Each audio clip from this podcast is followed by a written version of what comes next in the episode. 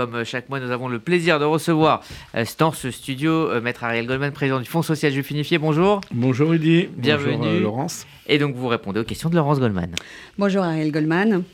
Bonjour. La campagne nationale du FSJU en faveur de la Tzedaka se poursuit. Elle a débuté le 13 novembre dernier. Euh, c'est un peu tôt euh, pour faire un bilan. Néanmoins, est-ce que vous pouvez nous dire si la mobilisation euh, a été au rendez-vous au regard des défis et des enjeux de cette fin 2022 J'ai l'impression qu'il y a eu une mobilisation que j'ai envie de qualifier de sans précédent. Il y a eu un engouement un engouement pour les événements qui se sont déroulés, que ce soit le dîner des parrains, que ce soit le palais des congrès, que ce soit en région euh, les manifestations qui ont eu lieu. Et puis il y a eu euh, vraiment un mouvement. Alors c'est vrai qu'on avait un parrain euh, locomotive parce que Patrick Bruel, au-delà du fait qu'il donne de son temps, qu'il donne son nom, qu'il donne son image, est complètement investi dans la cause de l'appel national pour la Tzedaka. Il a été visiter les associations bénéficiaires. Il est garant, il s'est dit garant de la transparence et de la bonne utilisation des fonds. Ça a été souligné par le président Arié Flack, président de la campagne. Mais c'est vrai que c'est très important que euh, quelqu'un qui est engagé comme Patrick Bruel, non seulement euh, dans le monde artistique, mais dans la cité, qui est parrain de pas mal d'opérations, euh, Téléthon, lutte contre le cancer, etc., et eh bien qu'il soit à nos côtés, qu'il soit quelqu'un de, moteur. Et puis nous avons eu aussi ce moment que moi je n'oublierai pas personnellement, ce dîner avec Sidney Toledano, le PDG de, Dior, LVMH, et son discours, euh, qui je crois va être euh, diffusé sur, euh, sur les réseaux, en tout cas en interne ici au Fonds social, parce que c'était un, discours philanthropique comme j'en ai jamais, enfin rarement entendu en tout cas d'émotion et d'intelligence. Vous, vous parlez de transparence. Est-ce que vous pouvez nous expliquer de quelle manière sont affectés les dons qui décide en fonction de quels critères euh, euh, Également, est-ce qu'il y a des priorités cette année en, raison du contexte économique, hein, cette inflation dont nous avons beaucoup parlé? Alors, D'abord, euh, nous avons le label IDEAS, nous avons des commissaires aux comptes, je le redis un peu à chaque fois, mais c'est très important parce que c'est gage de traçabilité, de bonne gouvernance et de bonne affectation des fonds. Ensuite, qui décide? Eh bien, le propre du Fonds social juif unifié, c'est que ce sont en quelque sorte les donateurs qui décident. Parce que nous avons euh, les conseils d'orientation budgétaire, les COB, qui sont menés à la fois par des professionnels de l'action sociale et par des bénévoles, et qui décident de l'affectation à telle ou telle association, à telle ou tel secteur, je dirais, de la vie euh, sociale.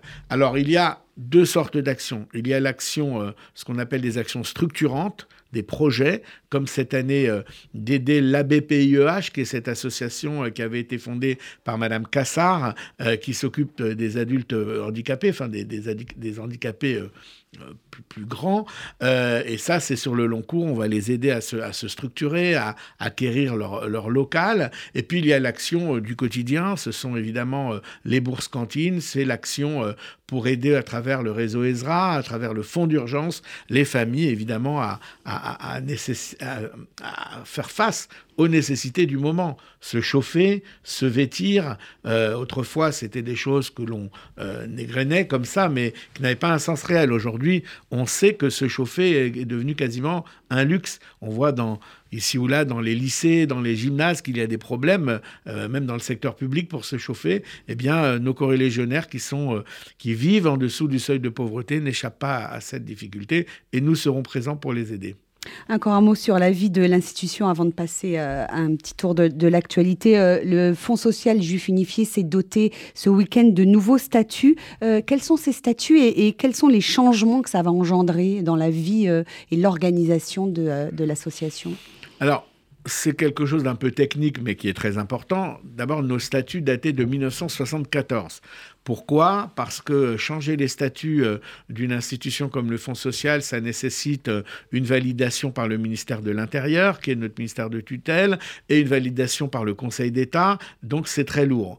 Mais là, nous étions un peu au bout d'un processus parce qu'il y a eu des statuts types qui ont été édictés par le ministère de l'Intérieur en 2018 des associations RUP, c'est un peu un néologisme, euh, un barbarisme plutôt, reconnu d'utilité publique. Et nous sommes une association reconnue d'utilité publique donc il fallait que nous adaptions nos statuts à ce modèle de statut. On avait peu de marge de manœuvre pour les discuter. Alors il y a des modifications qui apparaîtront au grand public. Par exemple, notre comité directeur, qui est l'équivalent du conseil d'administration du Fonds social, va être plus ramassé, plus réduit. On ne peut pas dépasser 24 membres alors qu'on était à 30 membres autrefois.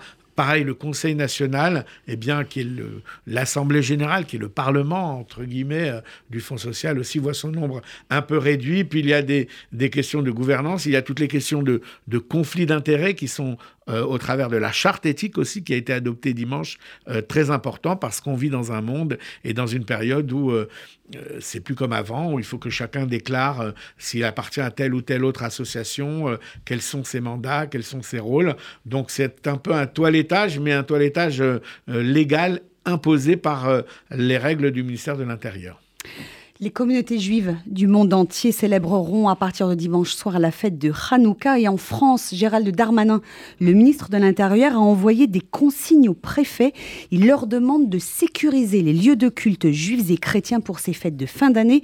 Il exige une forte vigilance avec une présence statique visible, hein, c'est-à-dire donc des policiers, en raison du niveau de la menace terroriste. Ariel Goldman, vous qui êtes un interlocuteur régulier de la place Beauvau, de quelles informations disposez-vous sur cette question? Des plus préoccupantes qui concernent chacun d'entre nous Écoutez, euh, D'abord, le risque terroriste n'a jamais vraiment baissé en France euh, depuis ces dix dernières années, on va dire. Depuis Toulouse, en passant par l'hypercachère, on sait que la communauté juive est une cible. Et on le sait aussi au travers d'attentats qui sont déjoués régulièrement. Euh, ça ne fait pas forcément l'objet d'une grosse communication, mais il y a des, plus ou moins gros événements euh, de nature terroriste euh, qui sont déjoués. Donc Gérald Darmanin est un ministre attentif euh, à la sécurité des communautés, j'ai envie de dire, de la communauté juive, mais aussi de la communauté catholique, et puis quand c'est nécessaire aussi pour la communauté musulmane, qui a parfois aussi des actes d'agression contre ces cimetières ou contre ces mosquées. Mais là, en l'occurrence, il y a un moment euh, compliqué avec euh, les fêtes de Noël, avec les cérémonies du 24 décembre, et puis avec les fêtes de Hanouka, où il y a beaucoup de rassemblements, il y a des allumages publics, j'en parlerai peut-être, bon, c'est nos amis Loubavitch qui ont pris la de. Non, mais allez-y, puisqu'on est sur le sujet. Est-ce que euh, c'est quelque chose que vous soutenez et est-ce que vous mettez en garde contre de possibles risques liés à la sécurité? Écoutez, c'est une habitude qu'on a pris. Moi, j'y ai participé plusieurs fois. Je pense y participer cette année. D'ailleurs, en, préparant cette émission, j'ai retrouvé une émission des années 90, un YouTube des années 90, où on voit mon père, le grand Romain Goldman, qui allume pour la première fois en Mondiovision avec le rabbi de Lubavitch euh, euh, en face à face. C'est assez émouvant. Je sais que beaucoup de gens ne sont pas d'accord avec ces allumages publics parce qu'ils estiment que c'est importer sur la place publique euh, une prière qui de nature, doit être de nature privée, mmh. parce qu'ils estiment qu'il y a un problème sécuritaire. Et moi, je réponds de deux manières. D'abord, dans notre tradition, il est d'usage de rendre l'allumage public, de faire une publicité avec le miracle de Hanouka. Et c'est pour ça que nos amis Lubavitch ont instauré cet allumage, ces allumages publics. Ensuite, il y a de nombreux hommes politiques, des préfets, des maires qui viennent assister à ces allumages. Euh, c'est pas une prière de rue, non, parce que j'ai déjà entendu ce mot-là. C'est pas assimilable à une prière de rue. C'est un moment festif où on célèbre à la fois euh, la liberté du peuple juif, le miracle de Hanouka, et surtout on célèbre, vous savez, Hanouka c'est la fête de l'éducation des enfants. Dans le mot Hanouka, il y a la racine chinour, qui veut dire éduquer. Eh bien, ça éduque euh, D'abord, ça éduque à la paix, parce que Hanouka est une fête de paix. Ça éduque à je dirais, à, la connaissance de l'autre. On ne s'étonne pas quand on voit euh, des sapins de Noël, on ne s'étonne pas à Lyon euh, de dire que c'est la ville des Lumières. Eh bien, euh, la communauté juive aussi a son moment festif. Alors, pour revenir à la sécurité, je pense que le télégramme du ministre va être prise au sérieux et j'espère, en tout cas, je pense que les mesures seront prises pour que tout se passe dans les meilleures conditions possibles. Vous savez déjà si la totalité des synagogues et des lieux de culte seront protégés euh, euh, pour les fêtes de Hanouka? La totalité, c'est difficile à dire parce qu'il y a dans certaines régions, notamment à Paris, beaucoup. Parce qu'ils demandent la présence de policiers à pied, donc euh, clairement, ça veut dire des policiers présents devant chaque synagogue, église. On l'a vu au moment de Kippour on l'a vu au moment de Kippour, on l'a vu à Pâques également. Il y a le déploiement de forces statiques et dynamiques par Sentinelle qui est mobilisé. Donc il y a une présence visible de policiers et de militaires. Et je voudrais en profiter pour remercier et, saluer les policiers et les militaires qui, tout au long de l'année, veillent sur nous ici ou là. Alors, autre sujet qui a, lieu, euh, qui a, un lien pardon, avec la sécurité, ce match France-Maroc ce soir pour les demi-finales de la Coupe du Monde. On a vu la semaine dernière hein, ces incidents dans plusieurs villes après la victoire du Maroc sur le Portugal, également des drapeaux palestiniens qui ont été brandis. Euh, est-ce que vous redoutez des débordements ce soir à l'issue de cette rencontre? Bah, je crois que tout le monde euh, a un peu ça présent à l'esprit. Euh, malheureusement, euh, on, nous y a habitués. Alors, je ne mets pas tout le monde dans le même panier, mais on sait que d'abord, il y a beaucoup de provocateurs, comme en marge des manifestations, il y a des casseurs, il y a des gens qui veulent en découdre. Et puis, il y a des gens qui font de leur enthousiasme un débordement. Je n'arrive pas à comprendre, moi personnellement. Je ne comprends pas comment, euh, au nom d'une fierté, moi je comprends très bien qu'un franco-marocain soit fier que son pays soit qualifié. Ça, je comprends. Je comprends que ce soit légitime de fêter la victoire d'un pays qu'on aime. Je ne comprends pas comment ça peut donner lieu à des débordements, à tel ou tel débordement. Et ce qui est encore plus grave, c'est que parfois, on a les débordements quand ça gagne ou quand ça perd. Alors là, moi, les bras m'en tombent. Euh, on ne nous a pas habitués à ça.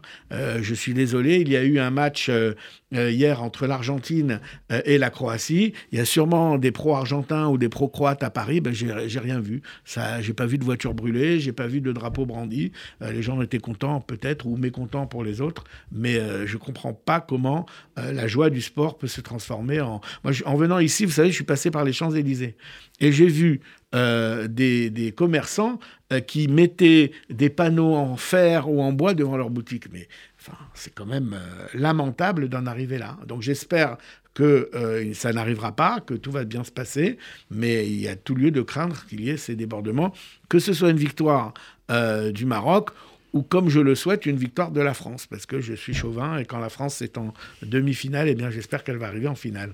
Un dernier mot, votre réaction sur ce, titre d'un article du Monde publié hier soir, Le Maroc, fierté du monde arabe et porte-drapeau de la Palestine. Comment vous comprenez que les supporters arabes au Qatar, mais un peu partout dans le monde, se saisissent de ce drapeau palestinien comme d'un étendard? Qu'est-ce que le drapeau palestinien vient faire dans une compétition sportive D'abord, c'est un titre du monde. Ouais. Donc, euh, pourquoi le monde, titrant sur la Coupe du Monde, trouve le moyen de ramener sa une à la question palestinienne Ça, c'est une première question. Deuxièmement, aussi, au nom de quoi le sport euh, amène à la question palestinienne. Pourquoi pas le drapeau iranien alors que les Iraniens se font massacrer par leur propre gouvernement, les femmes, les hommes, et je salue là aussi le, courage de ces femmes iraniennes qui sont debout dans la rue. Donc bon, il y a toujours eu un aspect politique euh, dans le sport. Il faut dire aussi que le Qatar euh, est un pays qui a toujours affiché son soutien non seulement aux Palestiniens, mais au Hamas. donc voilà, mélange des genres. bon, euh, c'est pas la première fois qu'on voit les mélanges des genres. Euh, c'est regrettable qu'effectivement euh, ce drapeau palestinien soit mis à toutes les sauces et notamment à la sauce du sport. Vous serez ce soir donc devant votre poste de télévision à Ariel Goldman pour soutenir l'équipe de France. Merci d'avoir été répondu aux questions de RCJ et bonne fête de Hanouka. Bonne fête de Hanouka et bonne fête de fin d'année à tout le monde.